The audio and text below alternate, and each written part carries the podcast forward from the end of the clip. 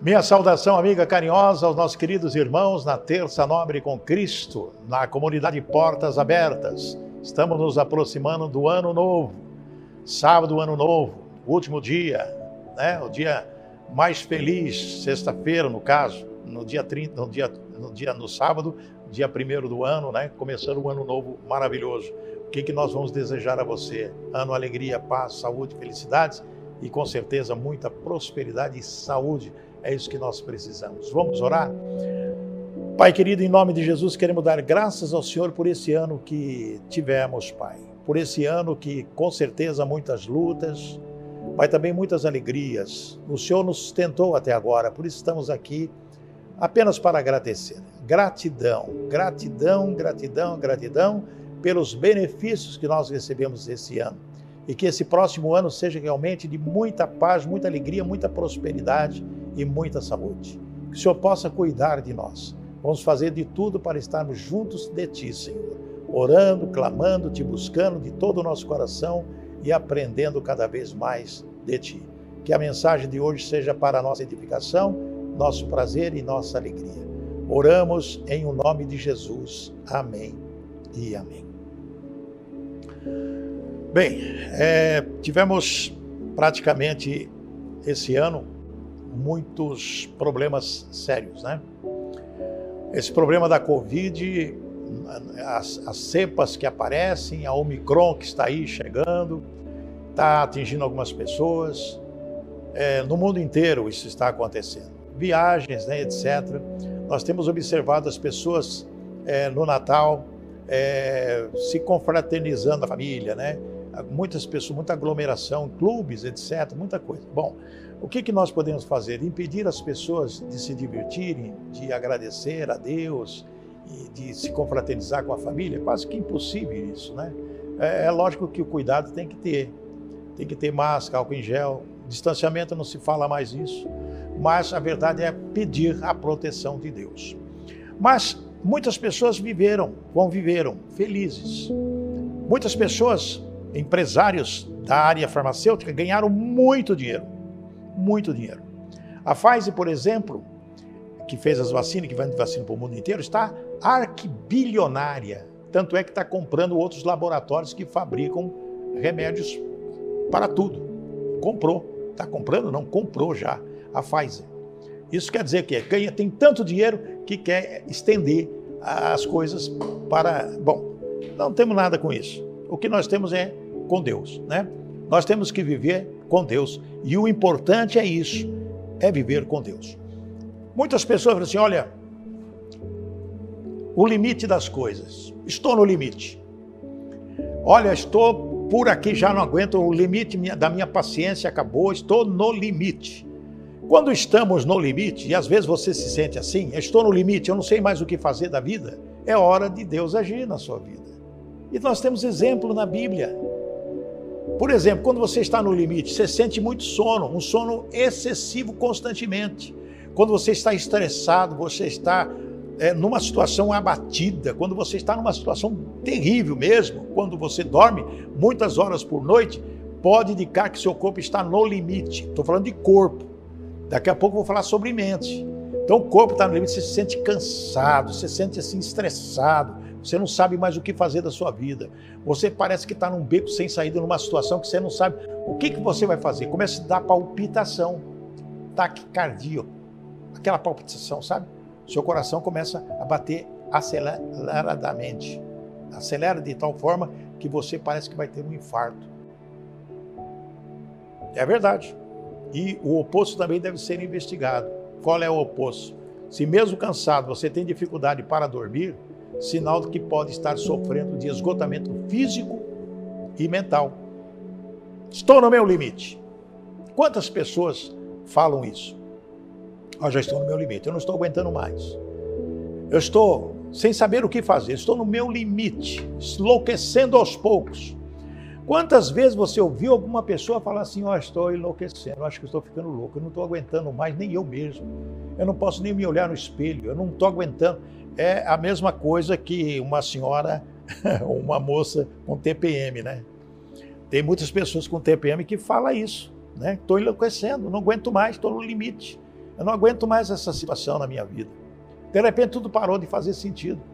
De repente você olha as coisas e fala: não tem sentido, não tem vontade, não tem ânimo, não quer ir em festa, não quer ir nada, não quer só ficar em casa ou quer dormir, ou às vezes com insônia, andando para lá, andando para cá, sem saber o que fazer. Eu quero apenas desaparecer. Muitas pessoas dizem isso. Eu quero apenas desaparecer porque tudo para mim é difícil. Eu penso uma coisa, não dá certo. Eu planejo uma coisa, não dá certo. Eu quero fazer uma coisa, não dá certo. Porque tudo para mim é difícil. Por que eu estou vivendo nessa situação? Quem deveria estar a meu lado é quem mais me julga. É verdade. Às vezes a pessoa está desanimada, está com, com problema, está no limite das suas forças e fica uma pessoa azucrinando, em vez de ajudar, em vez de dar uma palavra, em, em vez de abraçar, de confortar. Não. A pessoa diz assim: Eu olho para fora e não vejo nada. Olho para dentro, só decepção, só tristeza, só agonia. As coisas para mim estão de mal a pior. Quantas vezes você ouviu a pessoa falar isso? Estou no limite. O que devo fazer? O que você deve fazer? Porque quando você está nessa situação, só tem uma solução. Só uma solução. Algumas pessoas podem até discordar, mas é, é Jesus. É Deus na sua vida. Só Ele. Não existe remédio. Ah, bom, tem os ansiolíticos, tem as coisas que você toma para te acalmar. Mas o vazio não vai ser preenchido, não. Você vai continuar no limite, mesmo tomando medicamentos. Porque só Deus eu vou provar. Só Deus. Vou provar, provar na palavra de Deus. Se você é cristão, se você conhece, se você conhece Deus, Jesus Cristo, você deve ter fé por fé na palavra de Deus. Neste momento é hora de Deus agir. Nesse momento é hora de Deus agir. Abraão, no limite do estresse, mas confiando no Deus Todo-Poderoso. Eu vou ler aqui Gênesis capítulo 22, versículo 10, 11 e o 12, para que vocês possam ter uma ideia na situação de Abraão, um ser humano como nós. Nós, como nós.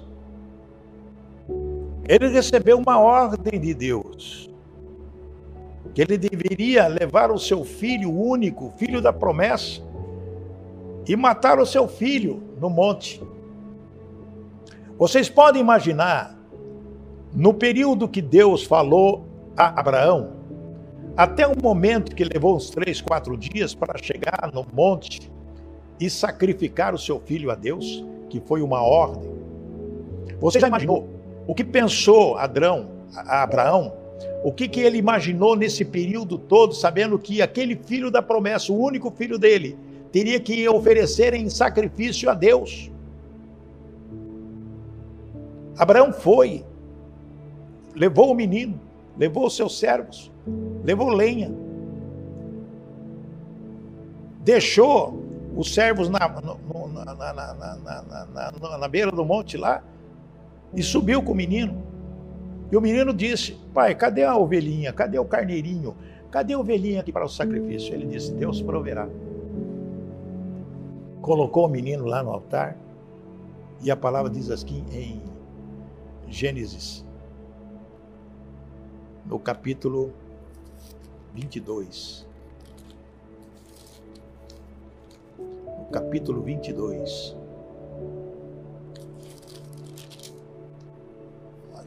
capítulo 22, Gênesis 22, versículo 10. Menino lá, ok? E estendendo a mão, tomou o cutelo para imolar o filho. Mas, olha só, no limite. Abraão estava no limite, ele chegou a pegar o cutelo. Não foi antes, não, que ele colocou o menino, Deus falou, não a hora que ele ia completar aquilo que, ele, que lhe foi determinado por Deus.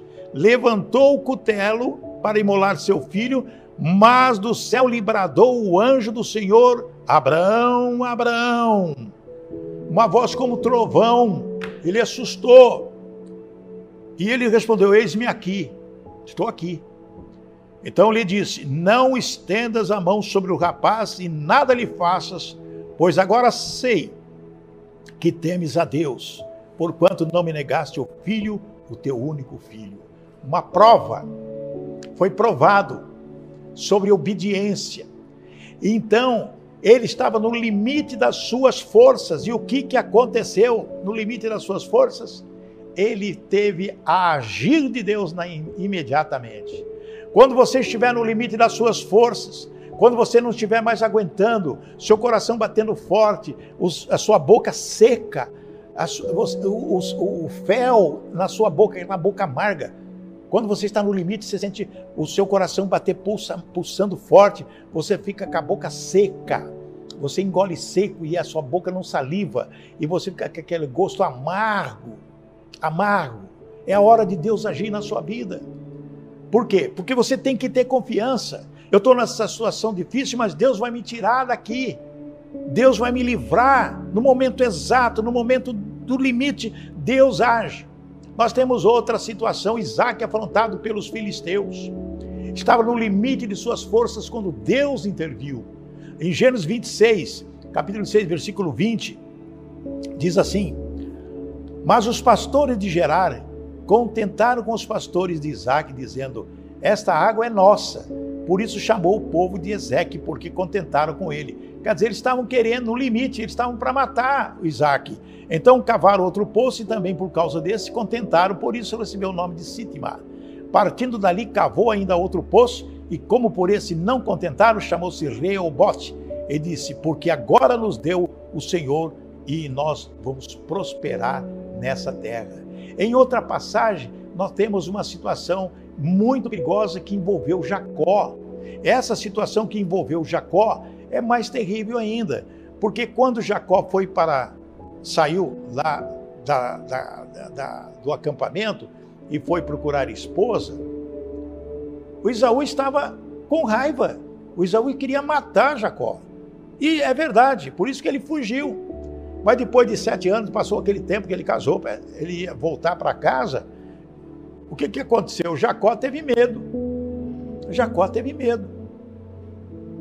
E falou assim: Meu Deus do céu, o que, que vai acontecer? É lógico que Deus apareceu para ele no limite. Então, lá em Gênesis 27, 41, Isaú, Isaú odiou a Jacó por causa daquela bênção que o pai deu.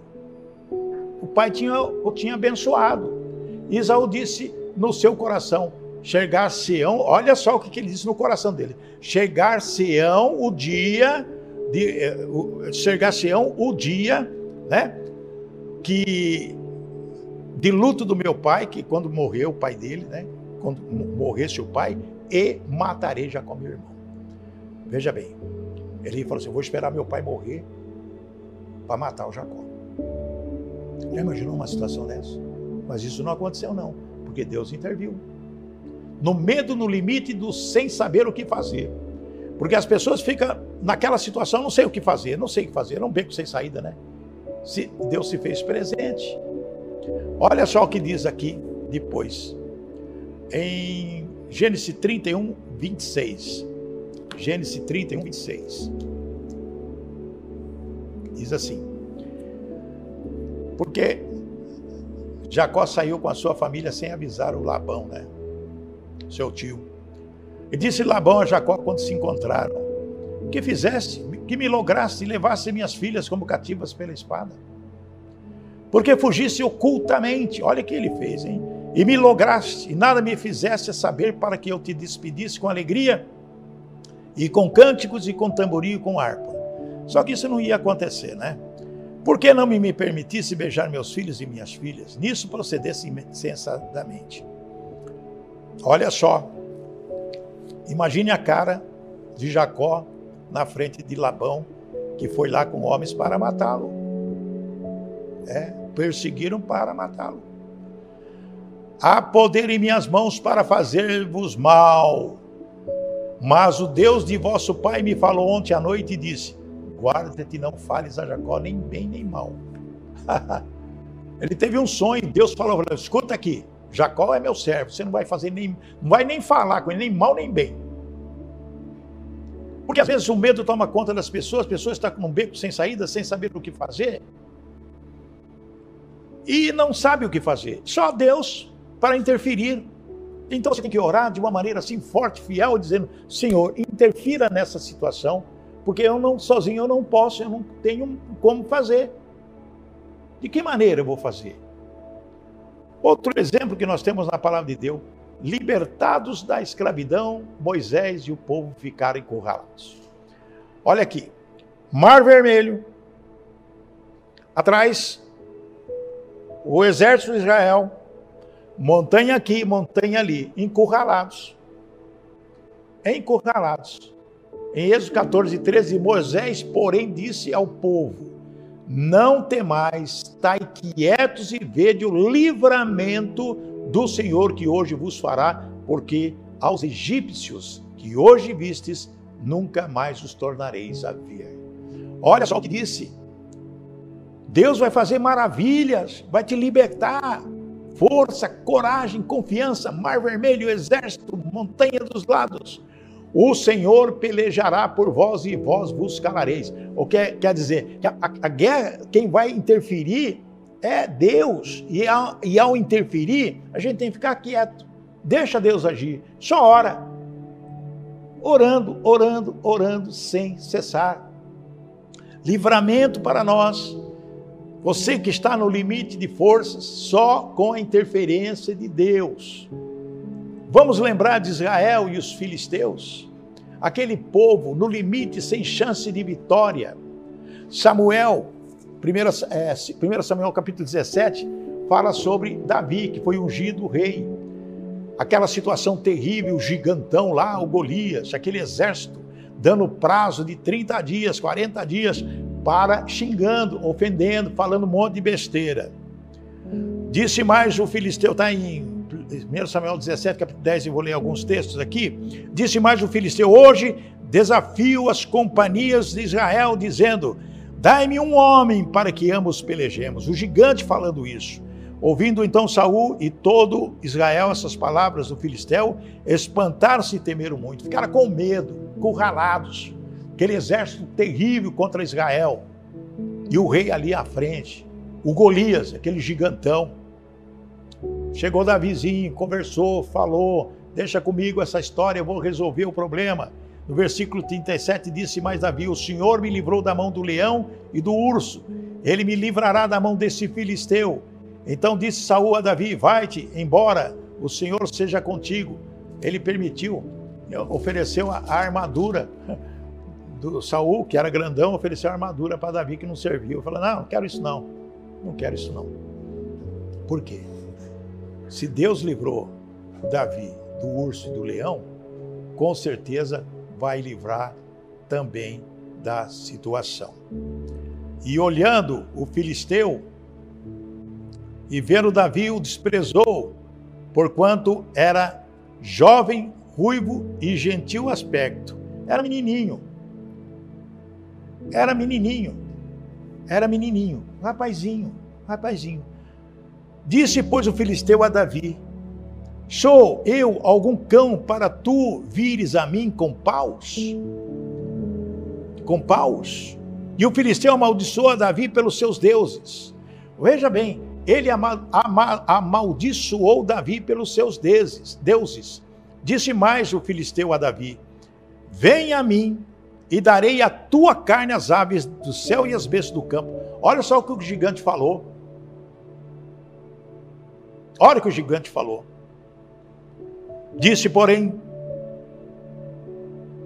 Davi ao filisteu: Tu vens a mim com espadas e com lança e com escudo, porém eu vou a ti em nome do Senhor dos exércitos, o Deus dos exércitos de Israel, a quem tens afrontado.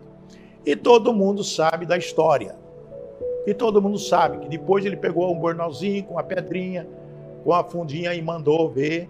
E foi na testa, bem na testa do gigante, que caiu tonto, zonzo. A força de Deus nessa pedra.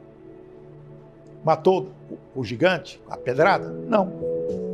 Davi foi lá com a espada, arrancou a espada do próprio gigante e cortou a cabeça dele, levantou e mostrou. Vitória no momento certo, na hora certa, no limite das forças, Deus agiu através de Davi. Amadas, amados, queridos amigos e amigas, na nossa vida nós temos que ter consciência daquilo que nós estamos passando. Nós temos que ser conscientes, não inconscientes, não apavorados, não com medo, não com transtorno. No limite, nós temos que ter a consciência do agir de Deus nas nossas vidas, dos nossos limites e como lidar com as nossas limitações. Cada pessoa tem uma limitação, nós sabemos, você sabe até onde você tem, qual é a, extensão do seu limite, até onde você aguenta. É? Tem pessoas que não sabem, não, mas tem pessoas que sabem, eu aguento até tal posicionamento, caso contrário, não vai dar certo para mim, não. Adão passou do limite estabelecido por Deus, embora o Senhor tenha lhe concedido liberdade. Olha, tudo você é de vocês. Tu... Gente, presta, presta atenção. Deus ofereceu o paraíso, tudo é de vocês, tudo é de vocês, menos aquela árvore lá. Estabeleceu limite para Adão e Eva, ou seja, ele poderia comer do, o fruto de qualquer árvore do jardim, menos da árvore do conhecimento do bem e do mal. Mas que coisa é essa? A gente fica pensando, será que a gente cairia numa dessa? Mas eles caíram, foram iludidos, enganados pelo diabo. Mas o homem escolheu ultrapassar os limites de Deus e ainda hoje prefere fazer a própria vontade.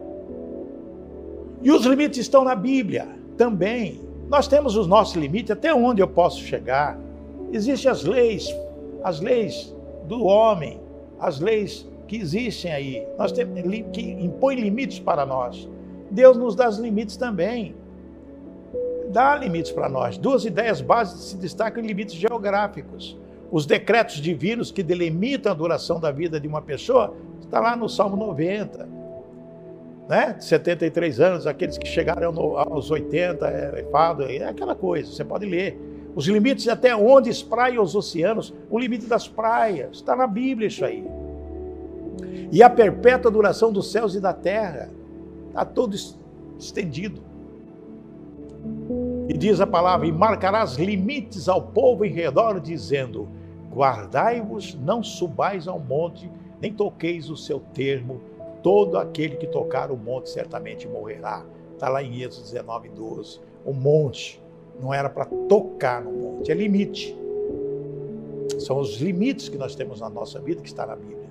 Descerá também esse limite ao longo do Jordão, e as suas saídas serão no mar salgado. Esta vos será a terra, segundo os seus limites ao redor. Números 34, 12. Então nós temos que observar que na própria Bíblia tem limites. Nós temos o limite nosso. Até onde nós podemos chegar. Por isso, quando você começa a ultrapassar o limite, é hora de Deus agir na sua vida. Porém, se de alguma maneira o homicida sair dos limites da cidade de refúgio, onde se tinha acolhido, limites para esse, em Números 35, 26, são limites. E o vingador do sangue o achar fora dos limites da cidade, do seu refúgio, e o matar, não será culpado do sangue. Né? Está em Números 35, 27. São limites. O decreto muito importante de Deus é um decreto: maldito aquele que remover os limites do seu próximo. E todo o povo dirá amém, Deuteronômio 27, 17. Aquele que remover o limite do próximo. As pessoas estão num certo grau de entendimento das coisas, principalmente das coisas de Deus, e as pessoas querem tirar você das coisas de Deus. Ah, ler Bíblia, orar, para com isso, aí é do tempo de. É coisa de doido, vocês estão tudo louco, estão tudo doido. Ainda existem pessoas falando isso que aquele que ora, que aquele que busca, aquele que prega a palavra, aquele que lê a Bíblia, aquele que busca a Deus todos os dias, é loucura. A própria Bíblia fala isso. O apóstolo Paulo fala isso. Para eles que não entendem nada é loucura, mas para nós é verdade, satisfação, alegria, preço. Não podemos chegar ao limite do desespero. Essa é a situação que nós temos que pensar. Não podemos chegar ao limite do desespero, chegar ao momento de pânico. É você descansar no Senhor, é você crer realmente na palavra e você crer realmente quando você está nessa situação que Deus vai agir, já está agindo e as coisas vão acontecer da forma que tem que acontecer. Temos que nos fortalecer em Cristo Jesus com a graça de Deus conseguimos ter um fortalecimento para os períodos de obstáculos em nossas vidas. Ele nos guia com Sua palavra, nos fazendo superar qualquer dificuldade. Jesus Cristo nos permite esse fortalecimento, pois ele restabeleceu nossa aliança com Deus através de Sua morte na cruz, seguida de Sua ressurreição ao terceiro dia. Então, amados e amadas, dessa forma somos muito mais fortes e persistentes quando colocamos nossa fé em Cristo Jesus. E através do Espírito Santo, nosso coração se enche de bênçãos e sempre encontramos energias para continuar. Que busquemos na, na, na leitura das Sagradas Escrituras uma inspiração para nosso fortalecimento interior, para que consigamos persistir nossa vida de fé e na nossa melhoria através da fé em Jesus Cristo, nosso Senhor. Diz a palavra assim: porém, vocês, meus amigos, continuem a progredir na sua fé, que é a fé mais sagrada que existe. Orem guiados pelo Espírito Santo, está lá no livro de Judas 1, capítulo 1, versículo 20. Eu lhes disse essas coisas para que em mim vocês tenham o quê? Paz. Nesse mundo vocês terão aflições. Contudo, tenham ânimo. Eu venci o mundo. Palavras de Jesus em João 16, 33. Quando estamos no limite das nossas forças, é o grande momento de Deus agir. Nada de perder a esperança. Lá no Salmo 50, 15, diz a palavra: Invoca-me no dia da angústia, eu te livrarei e tu me glorificarás. Nós podemos depositar a nossa esperança em muita coisa, no trabalho, em relacionamentos, na nossa inteligência, na nossa conta bancária, na nossa força, etc. A gente pode colocar, mas nenhuma dessas coisas é infalível, pode mudar com o tempo. Um dia você tem, um dia você não tem, um dia você passa necessidade, outro dia você tem abundância, mas a Bíblia afirma que Jesus é o mesmo ontem, hoje e eternamente. Quando a nossa esperança está em Cristo, podemos estar seguros que não ficaremos frustrados. Ele é o amigo perfeito, nunca nos abandona nem trai a nossa confiança. É Jesus. Então coloque os seus sonhos, as suas expectativas, os seus medos, os seus desejos nas mãos de Deus e fique submisso à sua perfeita vontade. Aquele que confia em Deus e lhe entrega a sua vida tem no seu coração uma esperança genuína que não pode ser abalada. Nós vamos ler Romanos capítulo 12, versículo 12 ao 21, que diz assim: Alegrai-vos na esperança, sede pacientes na tribulação. Comunicai com os santos nas suas necessidades, segui a hospitalidade. Abençoai aos que vos perseguem, abençoai e não amaldiçoeis. Alegrai-vos com os que alegram e chorai com os que choram. Sede unânimes entre vós, não ambicioneis coisas altas, mas acomodai-vos às humildes, não sejais sábios em vós mesmos. Ninguém torneis mal por mal, procurai as coisas honestas perante todos os homens. Se for possível, quando estiver em vós, tende paz com todos os homens. Não vos vingueis a vós mesmos, amados, mas dai lugar à ira, porque está escrito: Minha é a vingança, eu recompensarei, diz o Senhor. Portanto, se o teu inimigo tiver fome, dá-lhe de comer, se tiver sede, dá-lhe de beber porque fazendo isso amontoarás brasas de fogo sobre a sua cabeça. Não te deixe vencer do mal, mas vence o mal com o bem. Essa é a palavra. É algo tão importante na nossa vida que nós não podemos deixar é, acontecer aquilo que a gente mais teme, né? Que é o medo tomar conta de nós e nos transformar realmente em nos transformar em, em pavor, porque é, é, é a coisa pior que existe na nossa vida, né? Eu quero encerrar desejando um ano maravilhoso a todos, que esse ano seja realmente de, de muita prosperidade e que Deus possa abençoar nossa vida. Essa palavra tão maravilhosa de Isaías e que serve para que nós possamos vencer esses limites, né? chegar no limite, ah, estou no limite, mas limite saudável, tranquilo, de paz na nossa vida.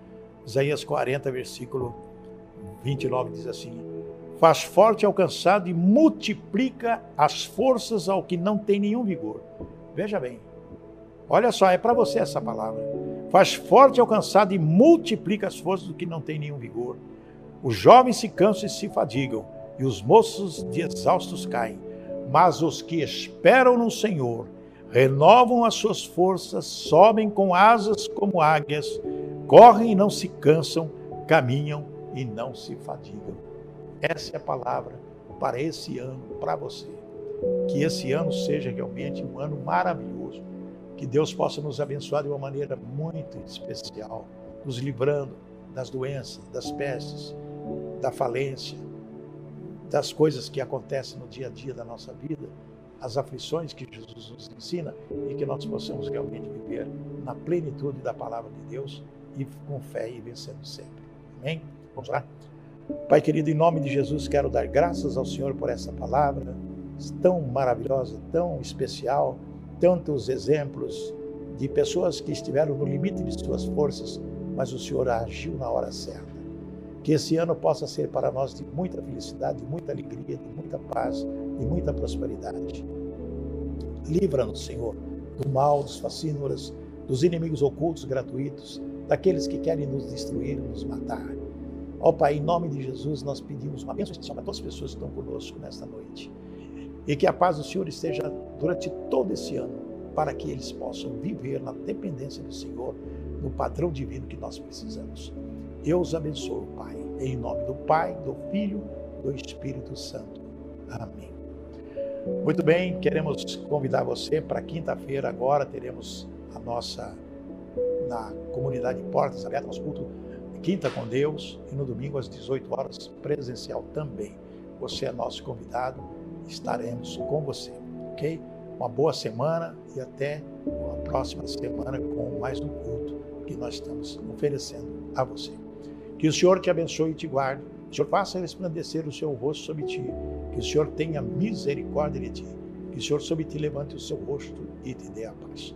Muito obrigado, uma boa noite e até amanhã.